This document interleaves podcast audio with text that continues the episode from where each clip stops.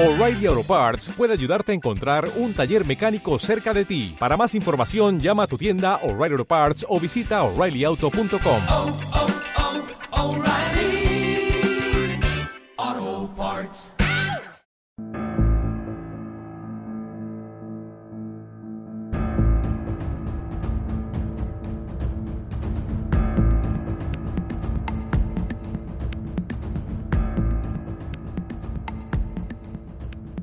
Era de noche. Un grupo de esclavos de raza negra vía sin mirar atrás. Este grupo lo componían ocho hombres, dos mujeres y un niño. El cansancio, la sed y el hambre hacían muy difícil el avance, pero el miedo a que los capturasen con vida le daban fuerzas para empujar las piernas y acercarse cada vez más a su objetivo, la ciudad española de San Agustín de la Florida.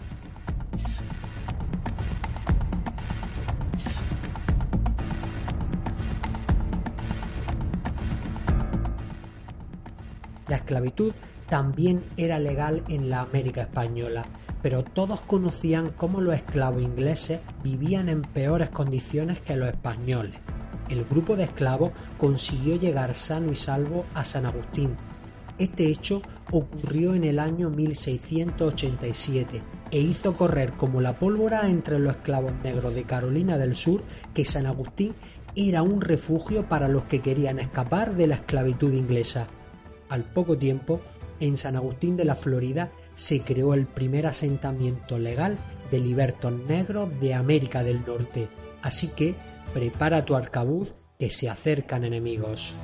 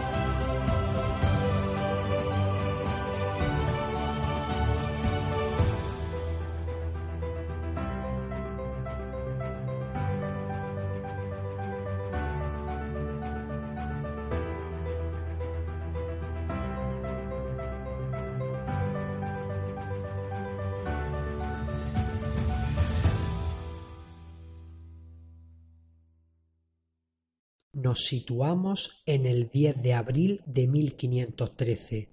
El jefe de la tribu Apalache observaba a aquellos hombres extraños que venían del mar. Para sorpresa de los exploradores españoles, uno de los hombres de la tribu conocía algunas palabras en español.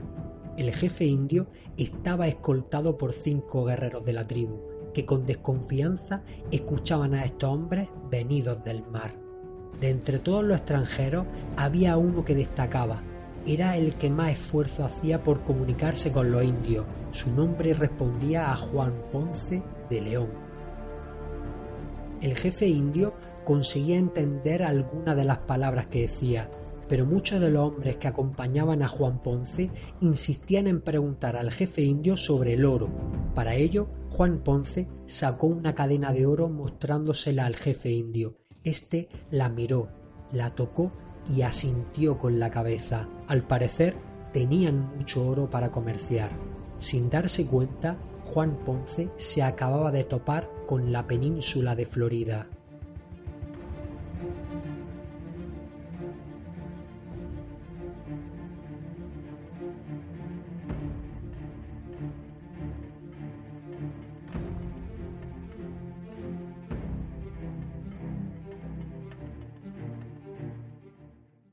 Vamos a ir atrás en el tiempo, trasladándonos al año 1492. Cristóbal Colón descubrió América y en ninguno de sus viajes que hizo posteriormente se acercó a la costa de Florida. Para hacernos una idea, la primera isla descubierta del Nuevo Mundo, la isla de San Salvador, está a unos 600 kilómetros de las costas de Florida. Todos los viajes realizados por el gran almirante se dirigieron hacia el sur y el centro del continente. Nunca tomó rumbo a las costas del Golfo, situadas al norte de Cuba. Se realizaron una serie de exploraciones a posteriori, pero todas ellas siguieron el rumbo marcado por Cristóbal Colón. Entre ellas podemos destacar a Vicente Yáñez Pinzón en 1499, a Juan de la Cosa en 1500, Alonso de Ojeda desde el 1501 hasta el 1508, Américo Vespucci alrededor del 1499 en adelante y Juan Díaz de Solís. En el año 1497, la corona inglesa envió a Giovanni Caboto a realizar una expedición, llegando a las costas de la isla de Terranova,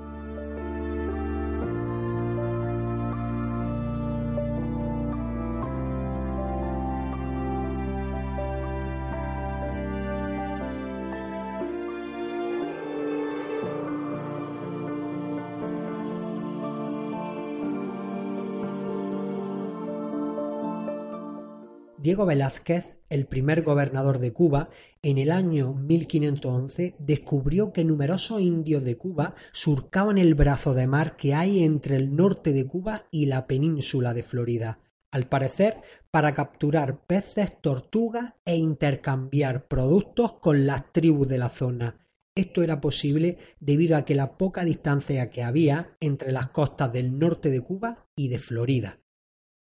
Los indios cubanos hablaban constantemente de los territorios del norte, de su riqueza, incluso de la fuente de la eterna juventud, que al parecer estaba en la isla de Bimini. Esta isla estaba situada en el archipiélago de las Bahamas.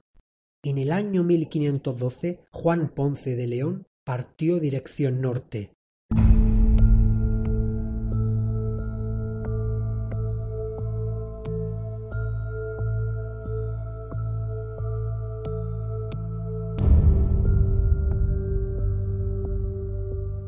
27 de marzo del año 1513, domingo de resurrección. Para sorpresa de Ponce de León, en su camino hacia la isla de Bimini, se topó con la costa desconocida para él. Debido a la imposibilidad de atraque, tuvo que habilitar un bote para poder llegar a tierra firme.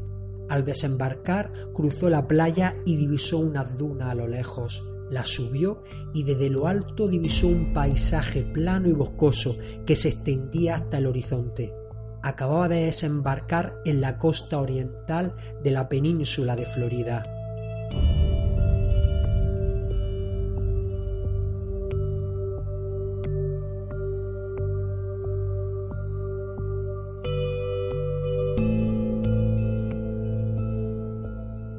8 de abril reclamó toda esta tierra para España y la llamó la Tierra de la Florida. No se sabe muy bien si fue por la vegetación en flor que vio al llegar o porque llegó allí durante la Pascua de la Florida. 23 de mayo de 1513, Juan Ponce y sus hombres habían estado explorando la zona durante semanas. A lo lejos divisaron a uno indio indígena. Uno de ellos, al parecer el líder, parloteaba algo de español. Según indicó, se lo había enseñado un indio que vino del mar. Los componentes de la tribu les aseguraban que tenían mucho oro para comerciar. Los exploradores españoles, aparte de oro, también estaban interesados por la fuente de la eterna juventud, ya que por aquel entonces era una leyenda muy extendida y hacía aumentar las ansias de explorar y descubrir nuevos territorios.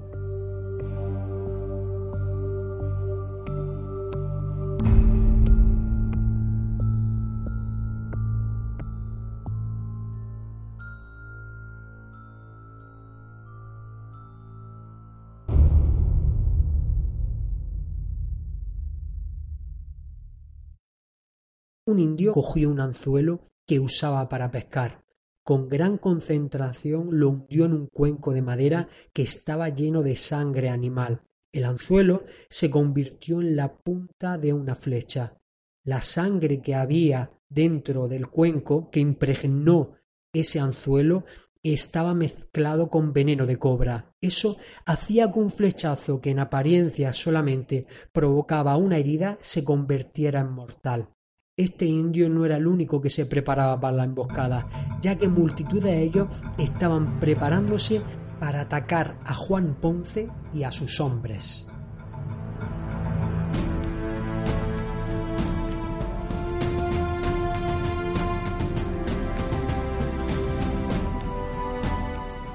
Los botes de los españoles llegaron a la costa y desembarcaron con rapidez. Estaban ansiosos por ver el oro que aquel indio les había asegurado que poseían. La mañana era soleada y hacía calor. Una pequeña brisa movía sus ropajes ya desgastados por el tiempo. Juan Ponce avanzaba por la playa. Cada pisada se hundía en la fina arena. Enfrente había una zona boscosa el pequeño grupo de hombres se dirigía hacia allí. En ese momento se escuchó un grito en el idioma indígena. Juan Ponce se dio media vuelta mirando a sus hombres. Estos frenaron en seco mirando a su alrededor. De pronto, el rugido de las flechas vino seguido de una lluvia de estas, atravesando a varios españoles. Juan Ponce, sin ver un sitio donde cubrirse, desenvainó la espada, ya que los arcabuces no los llevaban a mano por miedo a que la pólvora se mojara y los dejaran inservibles. Las flechas no cesaban y Ponce y sus hombres se limitaban a esquivarlas moviéndose de un lado a otro. Las flechas se hundían en la arena, las que no se clavan en la playa atravesaban el cuerpo de alguno de los exploradores de los árboles se dejaron ver los indígenas que ahora se dirigían a tropel hacia los españoles con lanza en mano. Juan Ponce apretó la empuñadura de la espada y se preparó para la llegada de los indios. El enfrentamiento no se hizo esperar. Juan Ponce recibió a un indígena. La lanza fue directa al español y este con un gran movimiento rápido desarmó al indio y lo atravesó completamente. El resto de los españoles se defendían con la espada ante el ataque indio. La destreza con la espada de los españoles evitaba una masacre ya que el número de indios era muy superior al español. No paraban de llegar indios a luchar contra los españoles. Juan Ponce, viendo insostenible la defensa, ordenó retirarse a los botes y abandonar aquella playa donde muchos de sus hombres habían perecido. Además, los heridos por flecha muy pronto sentirían el veneno de cobra por sus venas.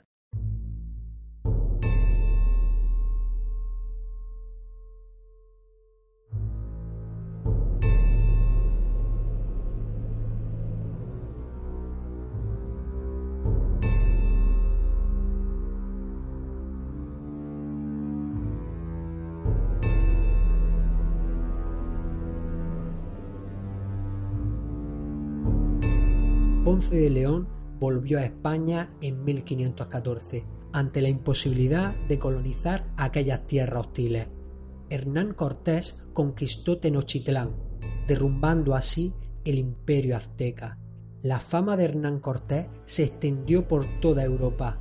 Corría el año 1521. Juan Ponce estaba en España y veía cómo el nombre de Hernán Cortés era el tema principal en todas las conversaciones.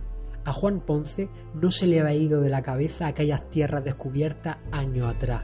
Él también tendría éxito. Se propuso colonizar la Florida.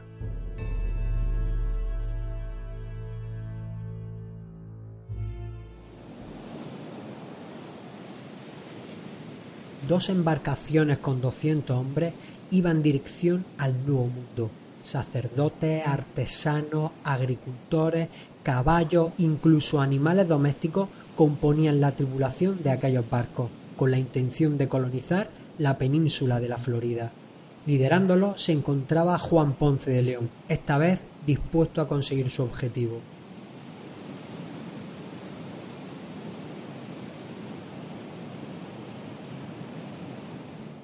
La expedición recorrió las costas de suroeste de la Florida, desembarcando cerca de un gran campamento indígena. El nuevo asentamiento español comenzó a tomar forma. Durante los primeros meses se levantó una base donde la colonia pudiera prosperar y parecía que España se abriría paso en aquellas tierras.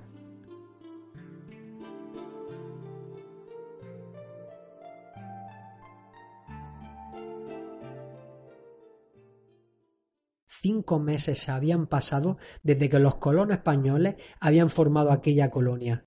Una mañana Juan Ponce observaba cómo se estaba preparando la tierra para ser cultivada, cuando de la nada aparecieron un gran número de indios provenientes de la tribu calusa y comenzaron a disparar flechas sobre los colonos españoles. Muchos españoles fueron alcanzados por los proyectiles indios, Juan Ponce corrió junto a un grupo de hombres a la armería para prepararse y defender el territorio.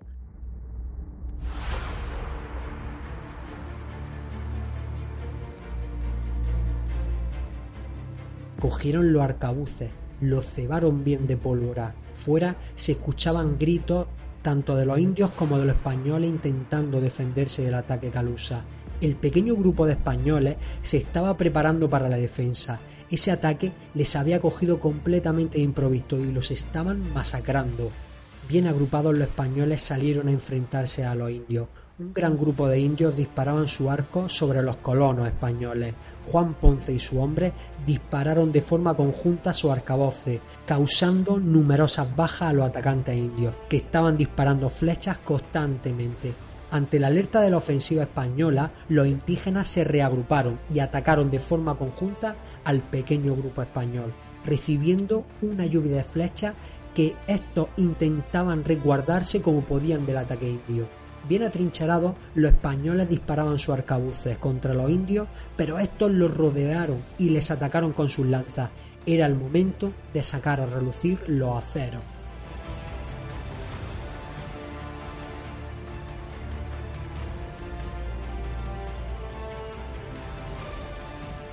La lucha fue cara a cara. Las espadas se enfrentaban contra las lanzas indígenas, que parecían multiplicarse por momentos. Juan Ponce se defendía como podía. Las fuerzas le empezaron a fallar después de horas de combate.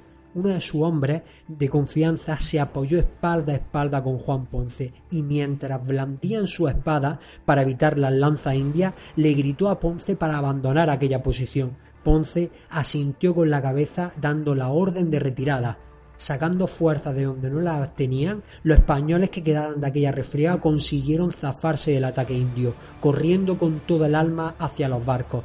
Ponce sentía en su espalda el calor que provocaba el fuego de las pequeñas construcciones que antes constituían la colonia española. Los indígenas los habían hecho arder. De pronto, Ponce sintió un gran pinchazo en su pierna derecha, haciéndole derrumbarse completamente. Ponce había sido alcanzado por una flecha enemiga.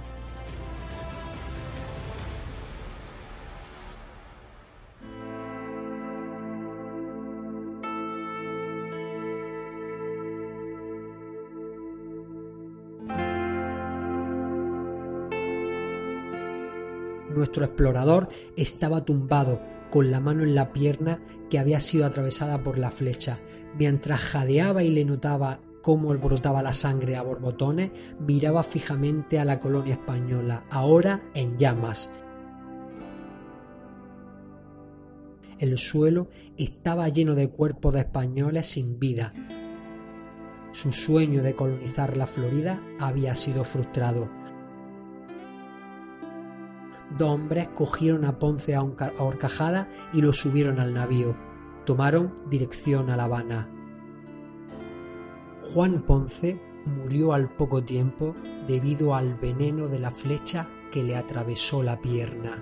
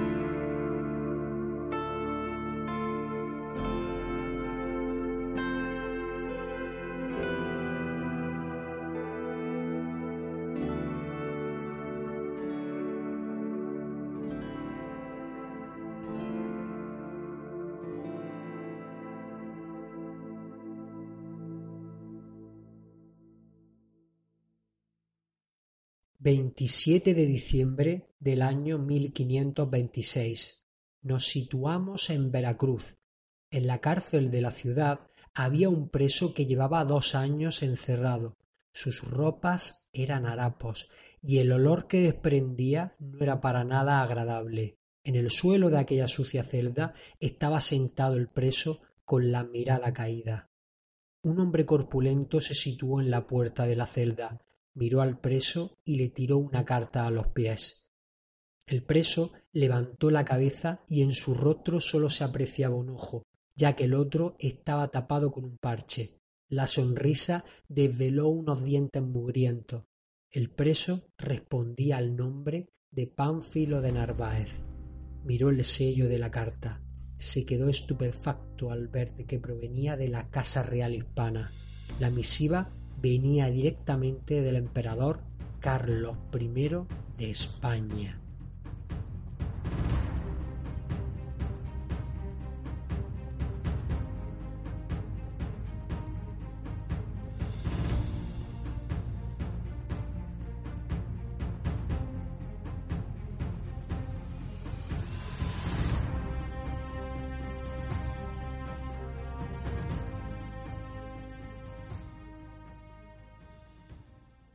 17 de junio de 1527. Estamos en Sanlúcar de Barrameda, en Cádiz. Narváez había sido nombrado adelantado por Carlos I con el objetivo de colonizar la Florida, aquellas tierras descubiertas por Juan Ponce de León años atrás.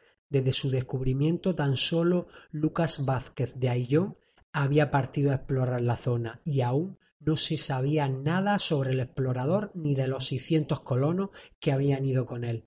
Narváez partió de Sanlúcar de Barrameda junto a seiscientos hombres, en la que la mayoría eran soldados, llevando a sus esposas, ya que los hombres casados no podían viajar sin su esposa. Álvar Núñez de Cabeza de Vaca fue designado como segundo al mando y tesorero actuando como los ojos y oídos del rey aseguraba que la corona recibiese el cinco por ciento de cualquier riqueza adquirida durante la expedición. Otros miembros notables fueron Alonso de Solís como inspector real de minas, Alonso Enríquez como contador, un príncipe azteca llamado don Pedro en español y un contingente de franciscanos y sacerdotes diocesanos encabezados por el padre Juan Suárez. Narváez tuvo que asegurar los fondos para la expedición, atrajo a inversores con la promesa de riqueza comparable a la encontrada por Hernán Cortés y también se endeudó personalmente, utilizando ese dinero para pagar muchos de los gastos de la expedición.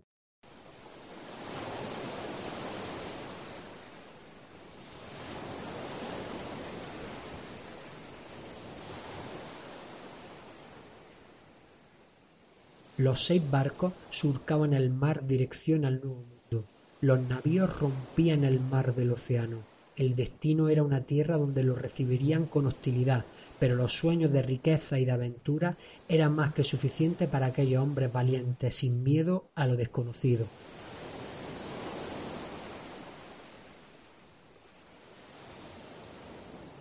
Agosto de 1527 llegaron a Santo Domingo, en la isla de la Española, fue casualidad que en el momento de la llegada de Narváez con su hombre volvió la expedición de Lucas Vázquez de Ayllón. Al parecer, de los seiscientos colonos que partieron solamente volvieron doscientos, además con muy malas noticias. En aquellas tierras de la Florida sufrieron carencia, hambre, enfermedades y sobre todo ataques de los indígenas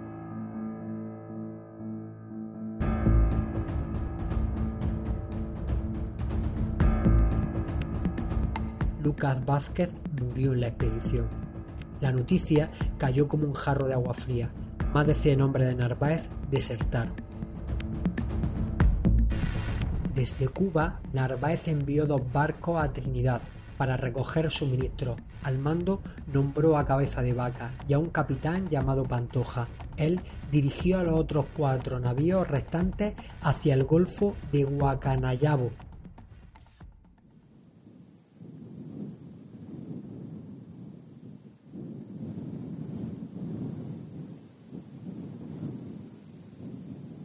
Estamos en el 30 de octubre del 1527. Los dos barcos llegaron a Trinidad.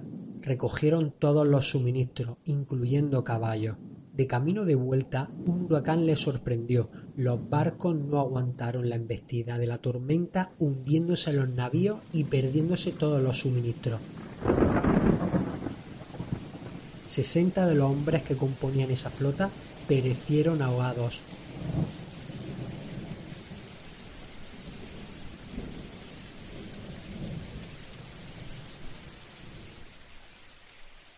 La noticia le llegó a Narváez.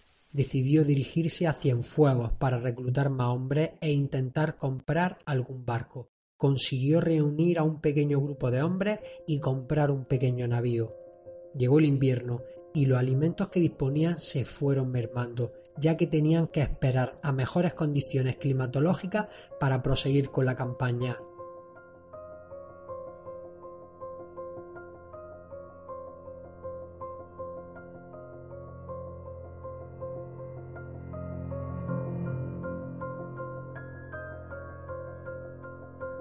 Con la llegada del buen tiempo retomaron la expedición. En ese momento contaban con unos 400 colonos. La suerte no acompañaba a nuestro explorador, ya que a los dos días de salir de Cienfuegos encallaron todos los barcos en los bancos de arena del archipiélago de los Canarreos, cerca de la costa de Cuba. Tardaron tres semanas en reanudar la marcha, mientras tanto los ya escasos suministros se iban agotando. El camino se hizo tortuoso, las tormentas se sucedían una tras otra, la moral estaba por los suelos, parecía que nunca llegarían a la Florida.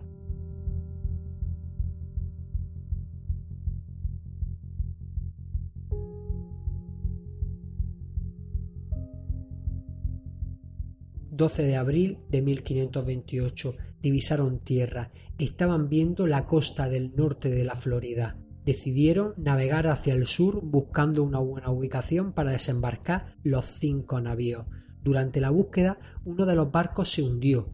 Finalmente, desembarcaron en una bahía poco profunda. Al llegar a tierra, observaron que cerca había pequeñas construcciones de madera. Esto podría ser signo de cultura, pero sobre todo de lo que los españoles esperaban era que fuera señal de riqueza. Narváez y sus hombres entraron en el territorio Tocobaga. El contador Alonso Enríquez fue el responsable de intercambiar productos con los nativos.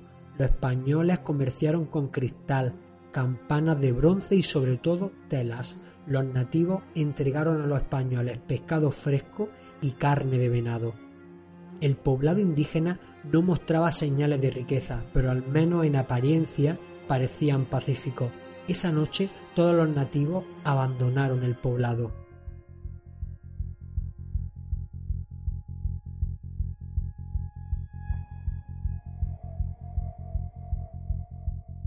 Alonso Enríquez ordenó explorar la aldea abandonada. La búsqueda no daba fruto, ya que todo lo que encontraban carecía de valor, hasta que uno de los hombres encontró un pequeño disco de oro entre unas redes de pesca. Al llegarle la noticia a Narváez, ordenó establecer un campamento en la zona inmediatamente.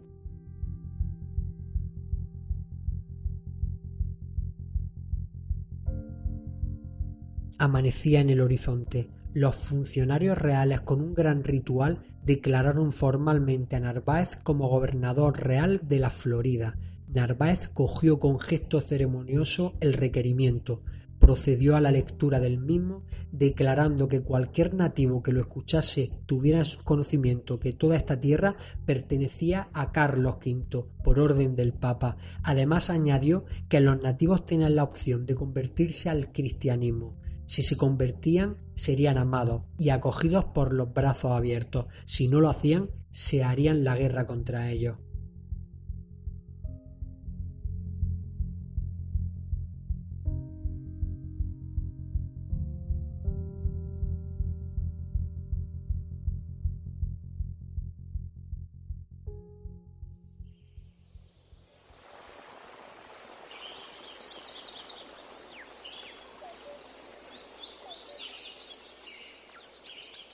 Narváez y sus hombres decidieron explorar la zona, descubriendo Old Tampa Bay. uno de los componentes del destacamento, Viruelo, fue enviado a buscar un puerto. Si no tenía éxito, debería regresar a Cuba. Viruelo partió con un gran número de hombres en busca del puerto. Por otra parte, Narváez se dirigió con el resto de hombres por el interior. Narváez empuñaba la espada cortando la vegetación para así abrirse camino a través. Narváez escuchó a personas hablar en un idioma indígena. Rápidamente miró a sus hombres y ordenó guardar silencio. Esta vez iban a ser implacables. El hambre llevaba ya varios días haciendo mella en el grupo, así que decidieron entrar al pequeño poblado que estaban vistando a sangre y fuego. Cebaron su arcabuces colocándose en línea. El asalto no se hizo esperar. Tras la descarga de arcabuz, la espada hicieron el resto. La resistencia que ejercieron los nativos fue mínima.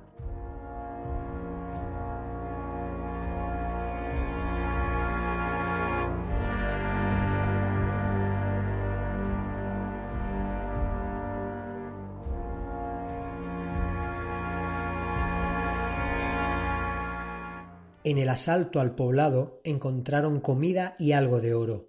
No era lo que esperaban, pero al menos los estómagos estaban llenos de momento.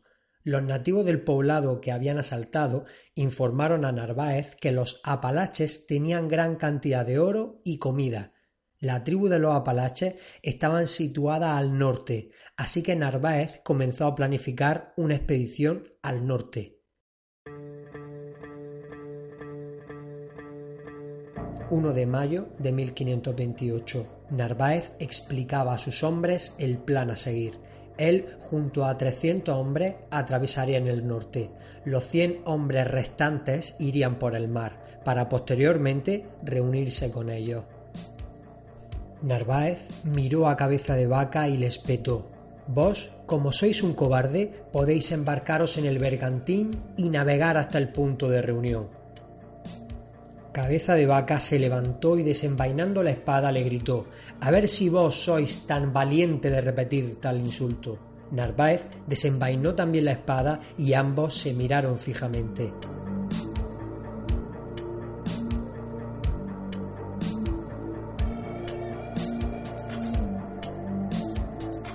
Narváez, con la mirada tranquila, dijo Podemos intentar volver a España ricos hasta los dientes o matarnos aquí en esta tierra hostil.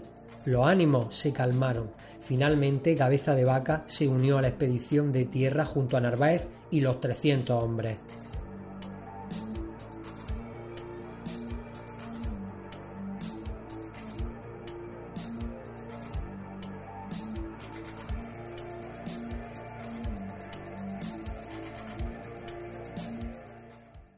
El tiempo pasaba y Narváez miraba hacia el mar. Ninguno de los dos barcos enviados había dado señal, ni el navío en el que envió a Miruelo a buscar un puerto, ni el barco con cien hombres para reencontrarse en el norte. El hambre era algo insoportable. Llevaban semanas sin ver ninguna aldea indígena. Una pequeña aldea era avistada por los trescientos hombres. El hambre no dejaba razonar a los hombres. La ofensiva se produjo se atacó a los indígenas por sorpresa.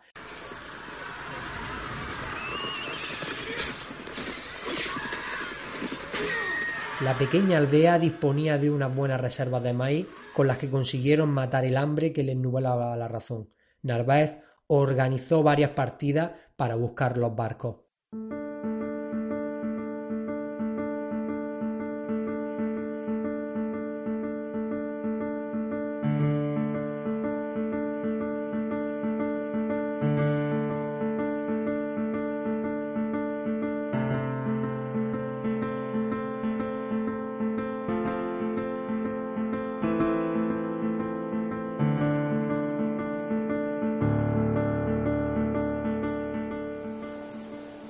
Mientras tanto, Miruelo surcaba aquellos mares del Nuevo Mundo, recorriendo la costa norte de Florida, buscando la partida de tierra que encabezaba Narváez, pero no conseguía dar con ellos.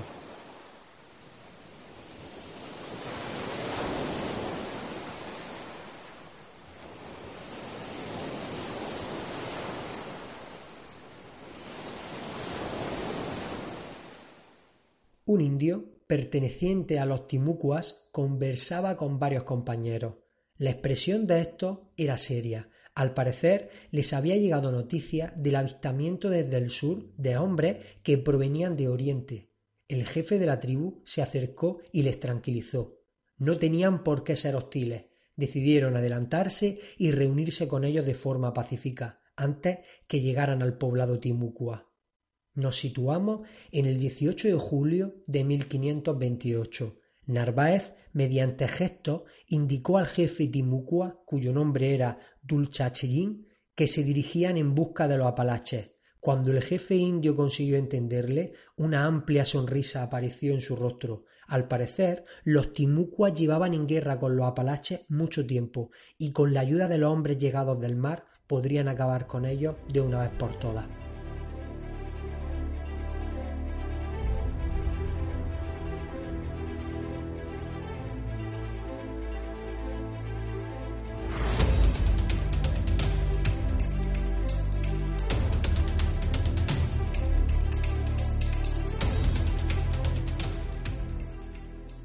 19 de julio llegaron a la aldea Timucua. Esa noche, mientras todos dormían, se escuchó el zumbido de una flecha surcar el cielo. En ese momento, todos los habitantes de la aldea Timucua abandonaron rápidamente el lugar, quedándose los españoles solos en dicha aldea.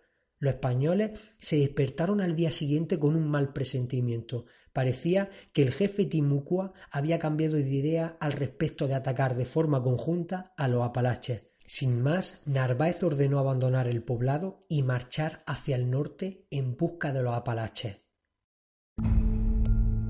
El camino era tortuoso, la humedad hacía sudar a la expedición y ninguna tribu asomaba en el camino. De pronto, desde la retaguardia, les atacaron con flechas. De forma veloz los españoles se cubrieron. Afortunadamente ningún hombre fue herido. Los timucuas le estaban atacando para luego volver a huir. Narváez entendió que el camino iba a ser aún más tortuoso. A lo largo de la jornada, los ataques indígenas se sucedieron, así que Narváez decidió ingeniar una trampa para capturarlos. Para ello, ordenó a la mitad de los hombres quedarse atrás, para que así coger de sorpresa a los indígenas que les atacaban. La trampa fue todo un éxito. Narváez capturó a tres indígenas que utilizó como guías. Después de la trampa, los timucuas cesaron sus ataques. Con la ayuda de los indígenas capturados, la expedición encontró una aldea apalache. Procedieron al asalto en busca de alimento, pero como siempre, sobre todo oro. Narváez decidió descansar unos días en la aldea recién ocupada. Era de noche, Narváez y sus hombres descansaban plácidamente bajo techo, exceptuando a un par de hombres que estaban haciendo guardia. En medio de la oscuridad comenzaron a silbar un gran número de flechas ardientes. El hecho de que las construcciones apalaches fueran de caña hizo que el poblado recién tomado por los españoles prendiera rápidamente en llamas. Narváez dio la orden de prepararse para la defensa, mientras las flechas en llamas no cesaban en caer. El fuego avanzaba de forma inexorable. Los españoles intentaban zafarse de las llamas como podían. En ese momento, una avalancha de 200 guerreros apalaches se abalanzaron hacia el poblado, lanza en mano. Los hombres de Narváez, desordenados, tuvieron que hacer frente a la ofensiva indígena. El golpe podría ser definitivo. Los españoles, ante el ataque apalache, respondieron de forma magistral se reagruparon rápidamente e hicieron frente a los indígenas. Los apalaches, viendo la respuesta de los españoles, se dispersaron rápidamente. Después de este último ataque, Narváez ordenó abandonar lo que quedaba del poblado y proseguir el camino. Durante el transcurso de la marcha, los apalaches no cesaron en atacar al destacamento español. La técnica consistía en asaltos rápidos sin dar tiempo a que los españoles pudieran responder con sus arcabuces. Sin saberlo, los indígenas estaban practicando lo que posteriormente se denominó táctica de guerrilla. Narváez organizó tres grupos de hombres para explorar los alrededores en busca del poblado o ciudades indígenas, pero las tres expediciones volvieron sin realizar ningún descubrimiento.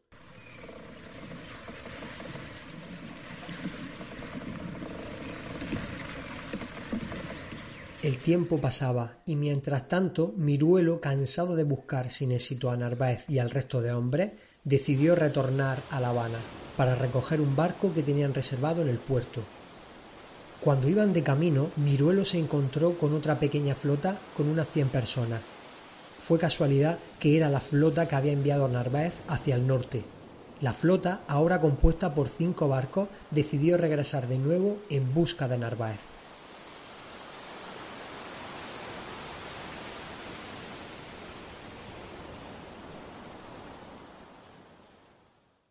La enfermedad estaba haciendo mella en Narváez. El hambre y el cansancio mermaba la actitud del resto de sus hombres. Debido al poco éxito de la expedición, Narváez ordenó cambiar de rumbo y dirigirse hacia el sur. Ahora los españoles estaban cruzando un pantano y este les llegaba a la altura del pecho. Sin esperárselo, otro ataque a Palache se dio lugar.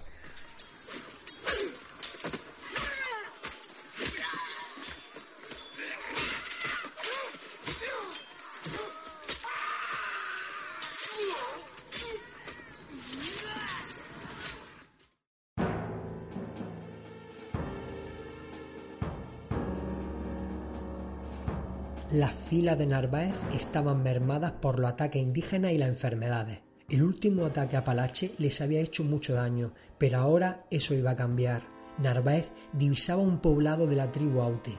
Estaba abandonado y quemado, pero la tierra era rica para poder asentarse temporalmente y cultivar alimento para así poder recomponerse. Poco tiempo después decidieron continuar la marcha. Narváez miraba la expedición apesadumbrado, veía cómo los caballos transportaban a los heridos y a los enfermos, y sus hombres, desmotivados, tenían la mirada caída. Estaban luchando por la supervivencia. La amenaza de la deserción apareció. Fue Cabeza de Vaca quien convenció a los posibles desertores de que no abandonaran a sus compañeros.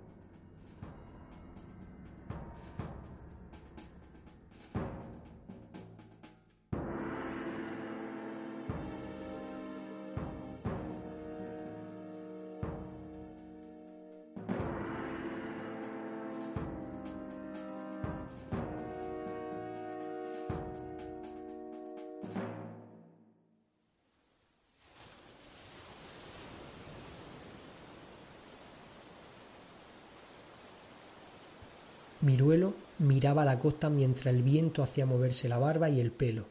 La partida de Narváez no aparecía por ningún lado. Los hombres de la flota llevaban semanas quejándose de la búsqueda, así que, después de casi un año buscando a Narváez, se decidió dar la vuelta y dirigirse a México. Narváez estaba muy enfermo y viendo la situación de los hombres, decidió utilizar las armaduras para construir una barca y hacerse a la mar y así buscar la flota de Miruelo.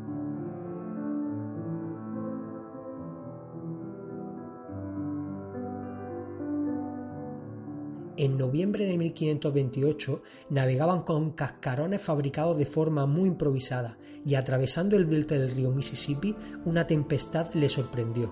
Las barcas no aguantaron la embestida del mar. Narváez, sin fuerzas para nadar, pereció en aquella agua.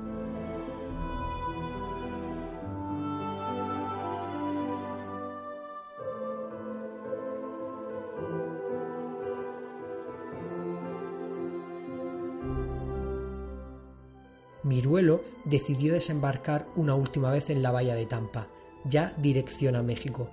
Mientras cogían provisiones, un ataque de la tribu Tocobaga le sorprendió, capturando a Juan Ortiz. Este fue esclavizado.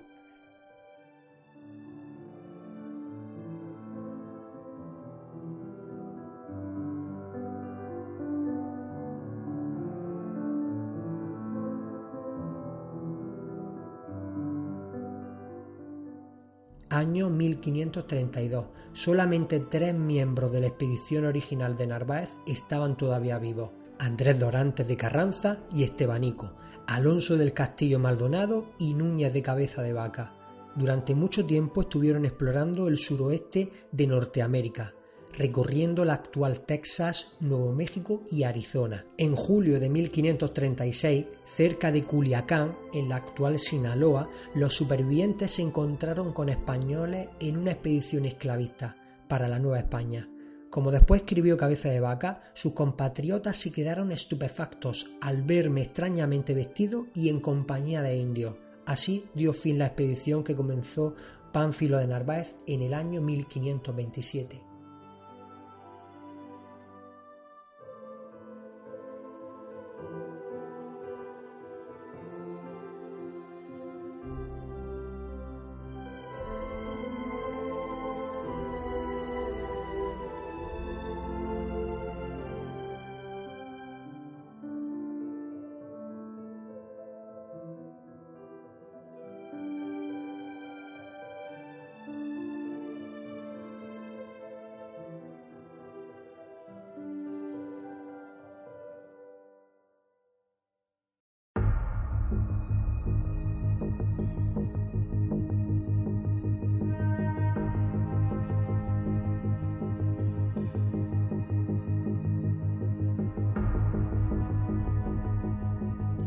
Los mosquitos revoloteaban por todos lados. El sudor empapaba todos los ropajes. Hernando de Soto levantó la mirada y solamente veía pantano a su alrededor. La expedición que lideraba no hacía nada más que quejarse de la humedad y el calor del ambiente. Nos situamos en mayo de 1539.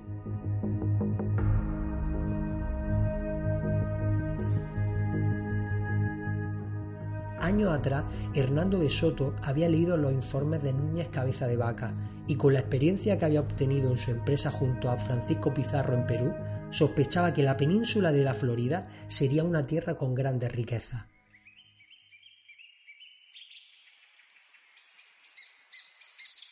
De Soto desembarcó con 700 hombres, 24 sacerdotes y 220 caballos con el objetivo de colonizar la costa occidental de la Florida, en el sur de Tampa, denominando la zona Espíritu Santo.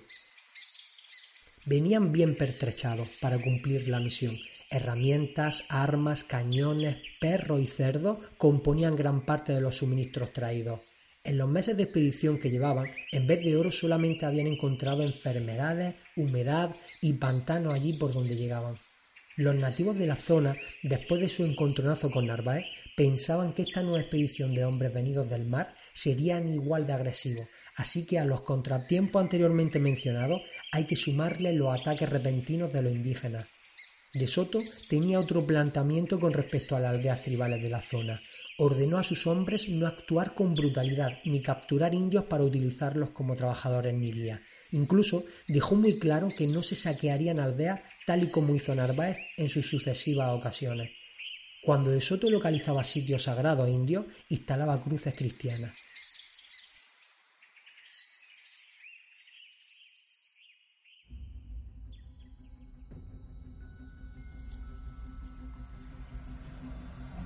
La expedición avanzaba muy lentamente, ya que a diferencia de Narváez, intentaba no capturar guía indígena y la ruta escogida no se basaba en ningún criterio.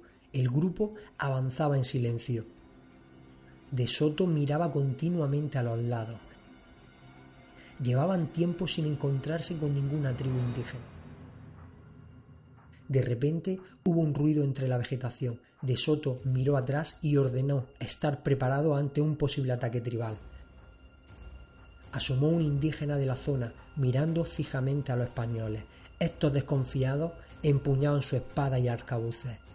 Hola, pronunció el indígena. De Soto se sorprendió al comprobar que hablaba español. Hola, le respondió De Soto. Acompañadme, dijo el indio. De Soto ordenó guardar las armas. Él, junto a tres hombres, siguieron al indio. Entraron a una pequeña aldea. Los indígenas observaban a los españoles los veían como gente extraña y con grandes armaduras. Les atendió el jefe de la tribu Uzica. A su lado había un joven. Mi nombre es Irrigua, dijo el jefe indio. De Soto y sus hombres se presentaron con cortesía. Después de algunos intercambios de productos, De Soto preguntó cómo conocían su lengua. El jefe indígena les dijo que tenían a uno de los suyos. De Soto le pidió poder verlo, pero el jefe indo se negó en rotundo.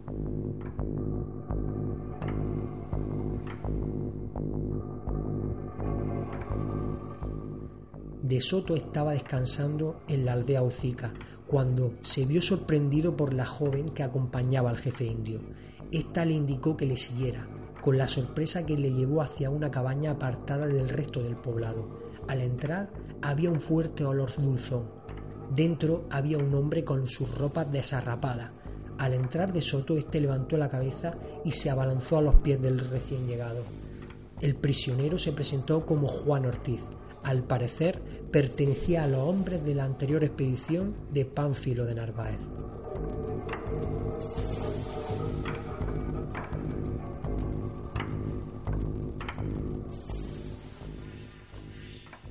De Soto y Juan Ortiz estuvieron hablando durante horas. Juan Ortiz le contó cómo la joven que lo trajo era la hija del jefe indio y gracias a ella había salvado la vida ya que fue ella quien presionó a su padre para que no lo quemaran vivo. Este suceso sirvió de base para la historia de Pocahontas.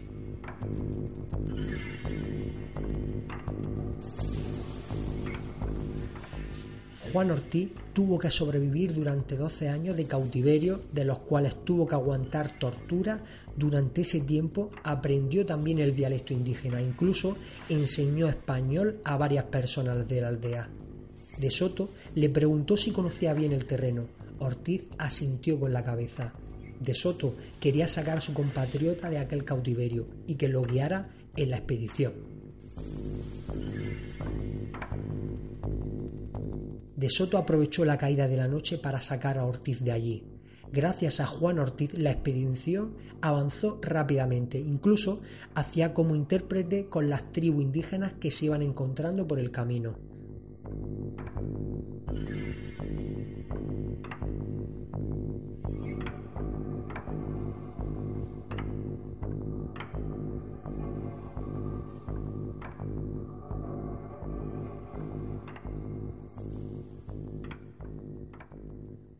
La expedición se aventuró a lo largo de las montañas Apalaches del este, cruzando Georgia, Carolina del Sur, Carolina del Norte y Tennessee. Muchos indígenas y tribales le hablaban del tesoro de oro de Cofitacheque. De Soto se hizo amigo de la tribu Ocute y junto a ellos la expedición continuó por las Carolinas en busca del famoso tesoro.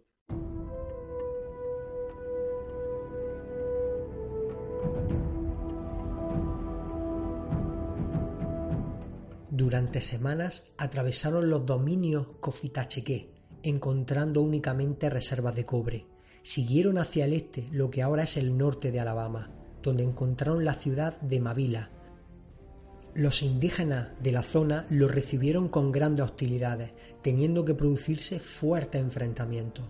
Estas batallas se produjeron en el año 1540 y después de grandes enfrentamientos, los españoles consiguieron derrotar a Choctaw, la ciudad fue incendiada. Aunque los españoles vencieron, la expedición perdió numerosos hombres, caballos y la mayor parte de sus posesiones.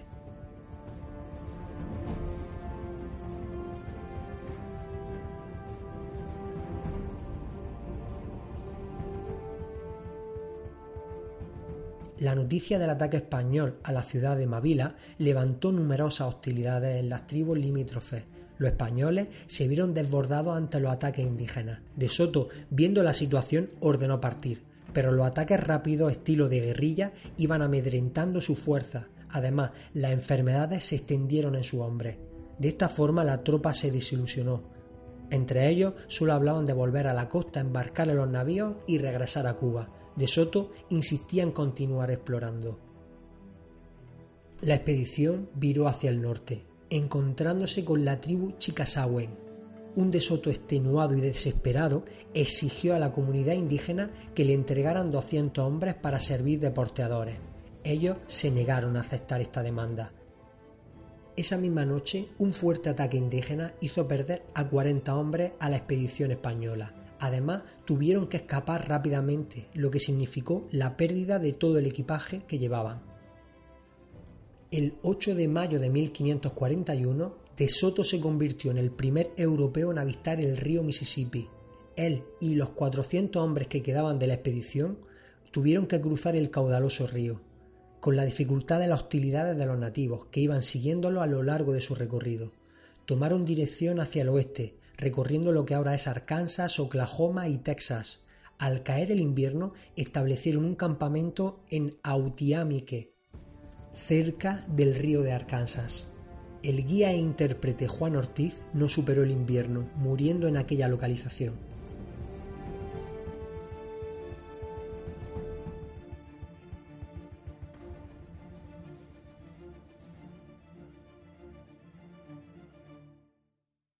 Una vez pasado el invierno, la expedición tuvo que partir sin guía, tomando rutas erráticas. El alimento comenzó a escasear y entablar comunicación con los nativos era muy difícil, despertando las hostilidades de estos hacia los españoles. La expedición muy diluida se dirigió hacia el interior, donde tomando contacto con las tribus nativos Tula, los españoles consideraron que la tribu disponía de los guerreros más expertos y peligrosos que jamás hubiesen hallado. Los españoles regresaron al río Mississippi,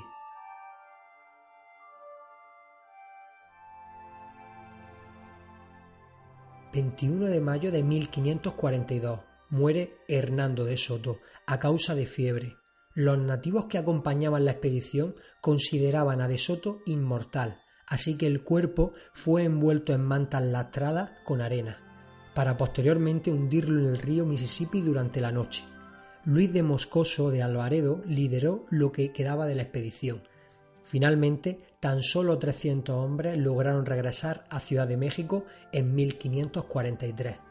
La Florida seguía siendo un territorio hostil para la colonización española. Juan Ponce, Lucas Álvarez de Ayllón, Pánfilo de Narváez y ahora Hernando de Soto habían pagado con sus vidas la aventura de adentrarse en la península de la Florida. El fracaso se sucedía en aquellas tierras.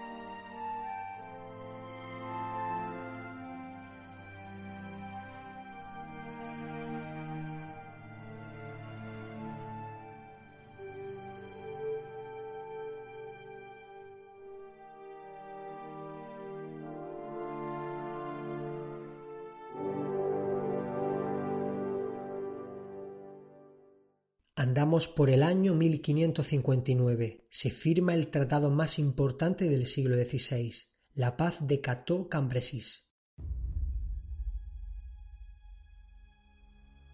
Con la firma de este acuerdo, la situación internacional cambió. A partir de ahora se dio lugar una fuerte preponderancia española en Europa. Los protagonistas en este encuentro fueron Felipe II como rey de la monarquía hispánica, Enrique II de Francia e Isabel I de Inglaterra.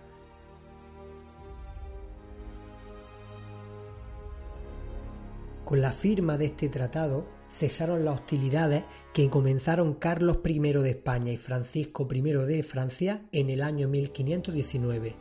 Uno de los puntos fundamentales del acuerdo fue que Francia no podría asentarse en el Nuevo Mundo, por lo menos sobre el papel, debido a que numerosos piratas y corsarios franceses hostigaron las rutas marítimas de los buques españoles.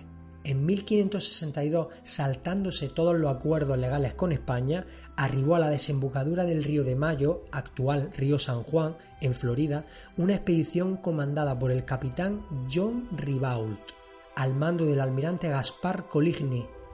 Ribault era un hugonote francés, partidario de la doctrina calvinista, con lo cual enemigo acérrimo del catolicismo hispánico.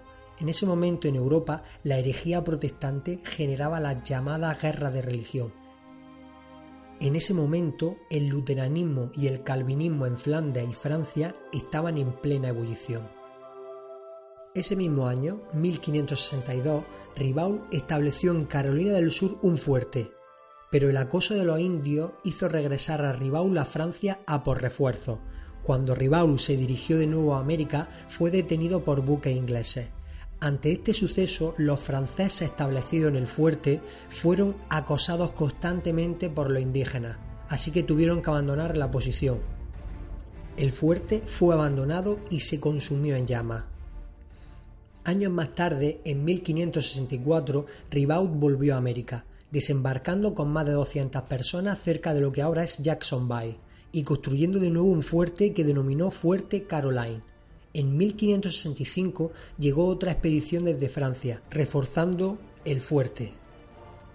La colonia francesa se estabilizó. Esta despertó la alarma al imperio hispánico, ya que la colonia francesa estaba compuesta de hugonotes franceses, lo que significaba que podrían propagar la herejía protestante entre los nativos.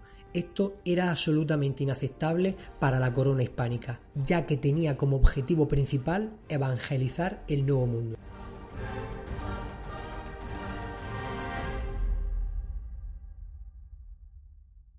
Los colonos franceses comenzaron a tener problemas.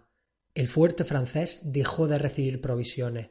Así que, como era una colonia recién creada, los habitantes, ante la necesidad en la que se encontraran, comenzaron a saquear los buques mercantes españoles en el Caribe.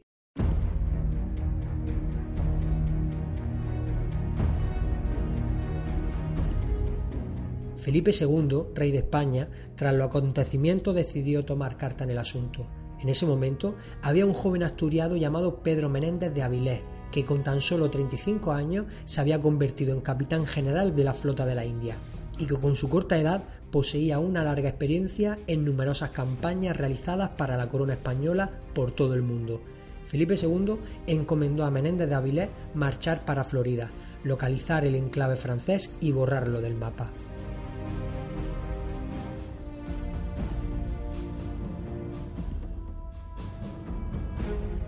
Para ello contó con 12 buques con más de mil soldados, colonos y religiosos.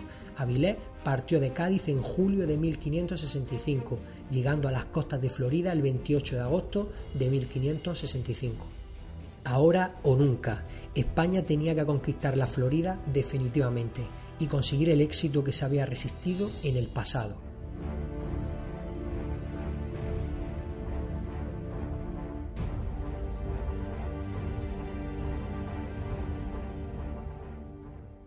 Avilés, al llegar a la Florida, logró forjar una fuerte alianza con los timucuas. A diferencia de sus antecesores, Avilés sabía que la alianza con los nativos era indispensable. La coalición de los timucuas con los soldados españoles sumaban una fuerza muy potente para acabar con la amenaza de los hugonotes franceses. Ribault descubrió el asentamiento español y viendo la gran amenaza ordenó un rápido ataque.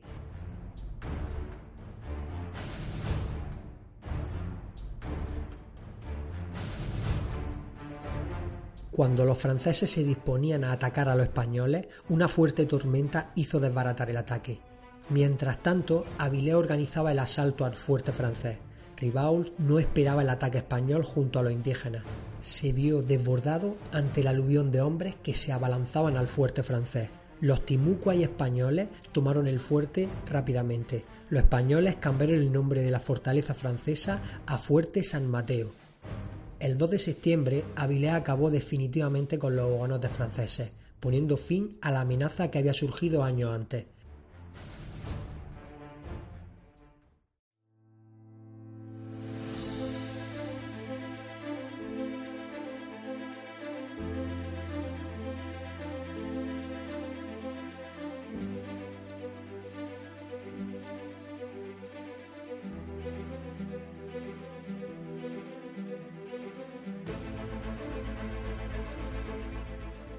8 de septiembre de 1565, Avilés consiguió un gran logro. Fundó oficialmente la primera ciudad de Norteamérica y por fin la colonización de la Florida. Ese día nació San Agustín de la Florida.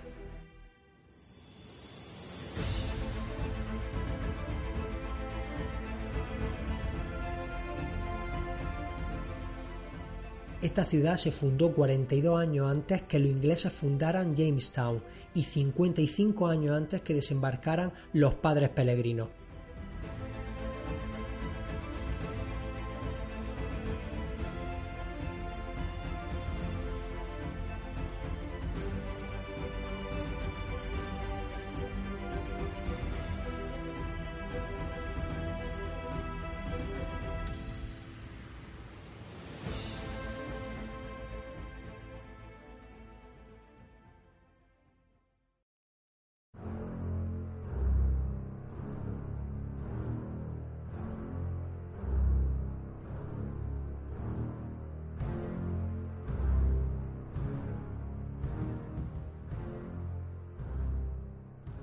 Bajo las órdenes de Isabel I de Inglaterra, el corsario Francis Drake divisaba en la oscuridad de la noche la ciudad de San Agustín de la Florida.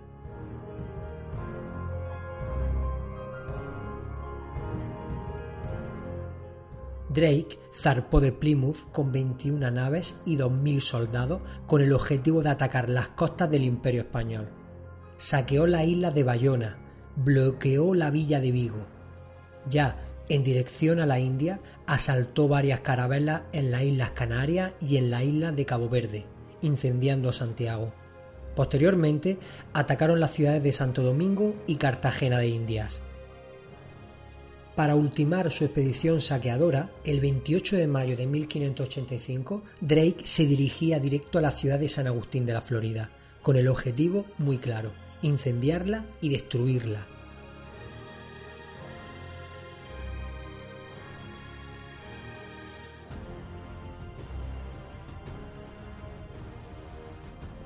San Agustín de la Florida fue pasto de las llamas, pero este hecho no acabó con la ciudad, ya que los españoles y nativos de la zona reconstruyeron la ciudad, incluso mejorando sus defensas ante posibles ataques futuros. Nueve fuertes fueron los encargados de defender la ciudad durante el primer siglo de vida.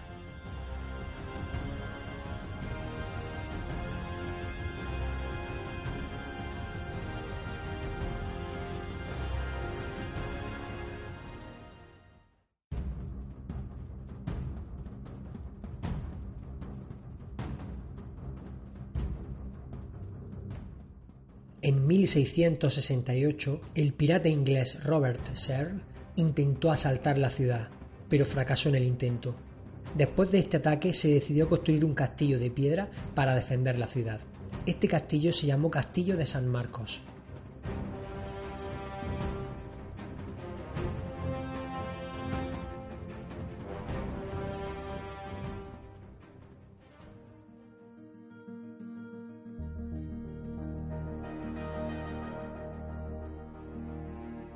Año 1670. Charlestown, en Carolina del Sur. Esta ciudad distaba tan solo de dos días de navegación de San Agustín de la Florida. En España estaba permitida la esclavitud, pero con respecto al trato que daban a los esclavos en las colonias inglesas, los esclavos hispánicos sufrían mejores condiciones de vida.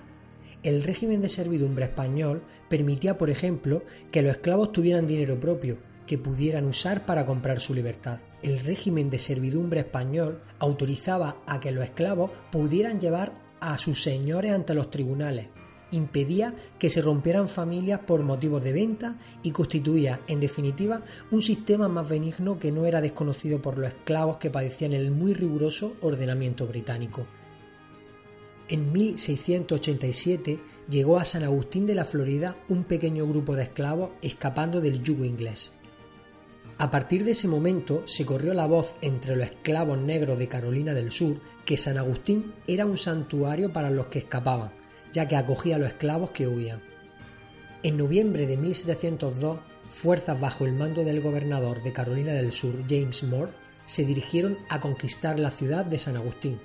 Los 1.200 residentes de San Agustín resistieron dos meses los ataques, resguardados en el interior del castillo de San Marcos junto a una guarnición de unos 300 soldados. La artillería inglesa no fue eficaz contra los muros del castillo, gracias a la coquina, que se demostró muy eficaz al absorber el impacto de las balas, y una flota procedente de La Habana obligó a los británicos a quemar sus barcos para evitar que fueran capturados y a retirarse por tierra. Antes de partir, prendieron fuego a la ciudad, que resultó en gran parte destruida. La ciudad fue nuevamente reconstruida.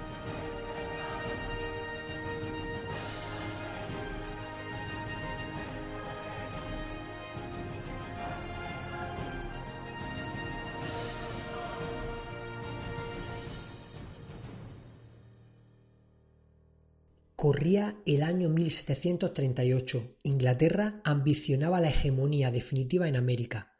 Ese año era gobernador de la Florida Manuel de Joaquín de Monteano. Viendo la posibilidad de una invasión inglesa a San Agustín, solicitó ayuda al gobernador de Cuba para evitar la amenaza.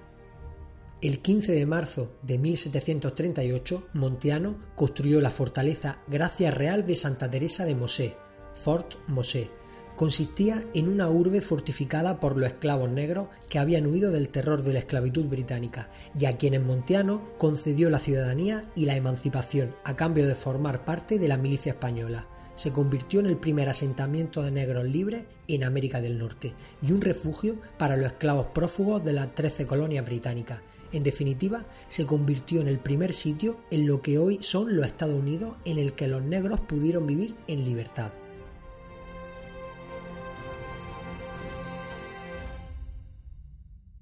Año 1739. Estalla la guerra del asiento entre Inglaterra y España.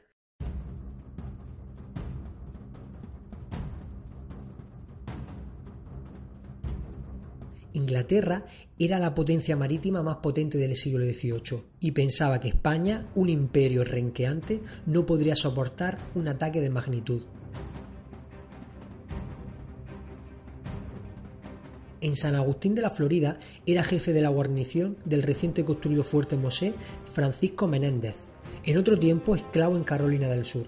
Tras huir y refugiarse en la Florida, consiguió la libertad y ciudadanía española, alcanzando el cargo de capitán de la milicia negra, con base en el fuerte Gracia Real de Santa Teresa de Mosé. En 1740 los ingleses atacaron el fuerte Mosé. La defensa compuesta por cien hombres era casi en su totalidad de raza negra combatieron duramente, pero finalmente tuvieron que entregar la posición a los ingleses, con la fortuna que consiguieron escapar casi todos los defensores, llegando a tiempo para informar al gobernador Montiano.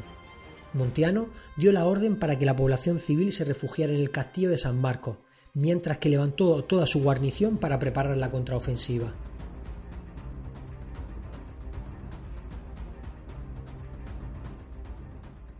Era de noche y todo el destacamento español atacó por sorpresa el fuerte Mosé. El éxito fue rotundo. Los españoles capturaron a más de 100 ingleses. El golpe en la moral de los británicos fue tremendo. Los ingleses pasaron a bloquear a la ciudad por mar, para que no pudieran abastecerse, pero fue un fracaso, ya que a los suministros seguían llegando de Cuba, desde un islote llamado Mosquito. Ni siquiera los cañones de la artillería inglesa consiguieron penetrar las murallas de las fortificaciones de San Agustín llegaba una buena noticia. Muy pronto vendría una flota de auxilio a socorrer la Florida. Los ingleses, ante el desastre del asedio y la amenaza de la flota que venía desde Cuba, decidieron levantar el sitio y volver por donde habían venido. San Agustín de la Florida seguía imbatible.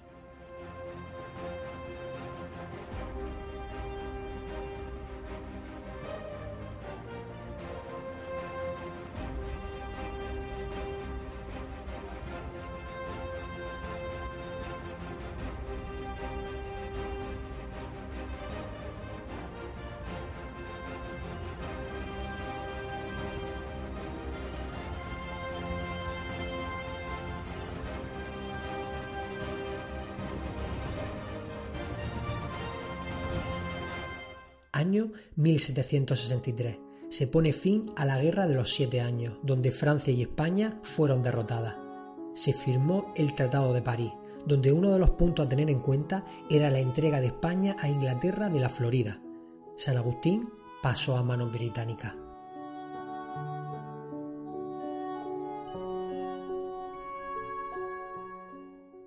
Nos situamos en el 21 de junio de 1779, España, aprovechando la situación de Inglaterra, en plena lucha con las colonias de Norteamérica para evitar su emancipación, declara la guerra a Gran Bretaña de forma unilateral. En el año 1781, Bernardo de Galvez, tras una campaña militar extraordinaria, consigue recuperar la Florida. Entre los hombres que realizaron la reconquista al mando de Bernardo de Galvez formaba parte Francisco Menéndez, el antiguo jefe de la guarnición del Fuerte Mosé, que era de raza negra. Aunque la Florida volvía a ser española, el fuerte Mosé no se reconstruyó.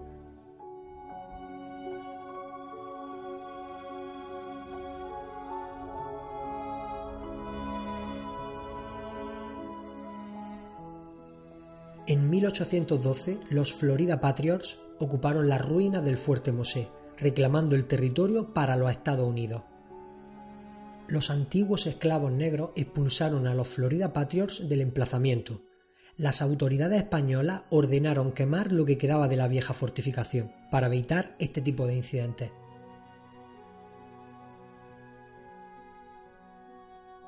Llegó el año 1821. Tras muchas presiones estadounidenses y la necesidad de fondos, hizo que España vendiera la Florida por 5 millones de dólares, tras la firma del Tratado de Adams-Onis, acabándose así el dominio español en América del Norte, y muy pronto en casi toda América, pero eso ya es otra historia.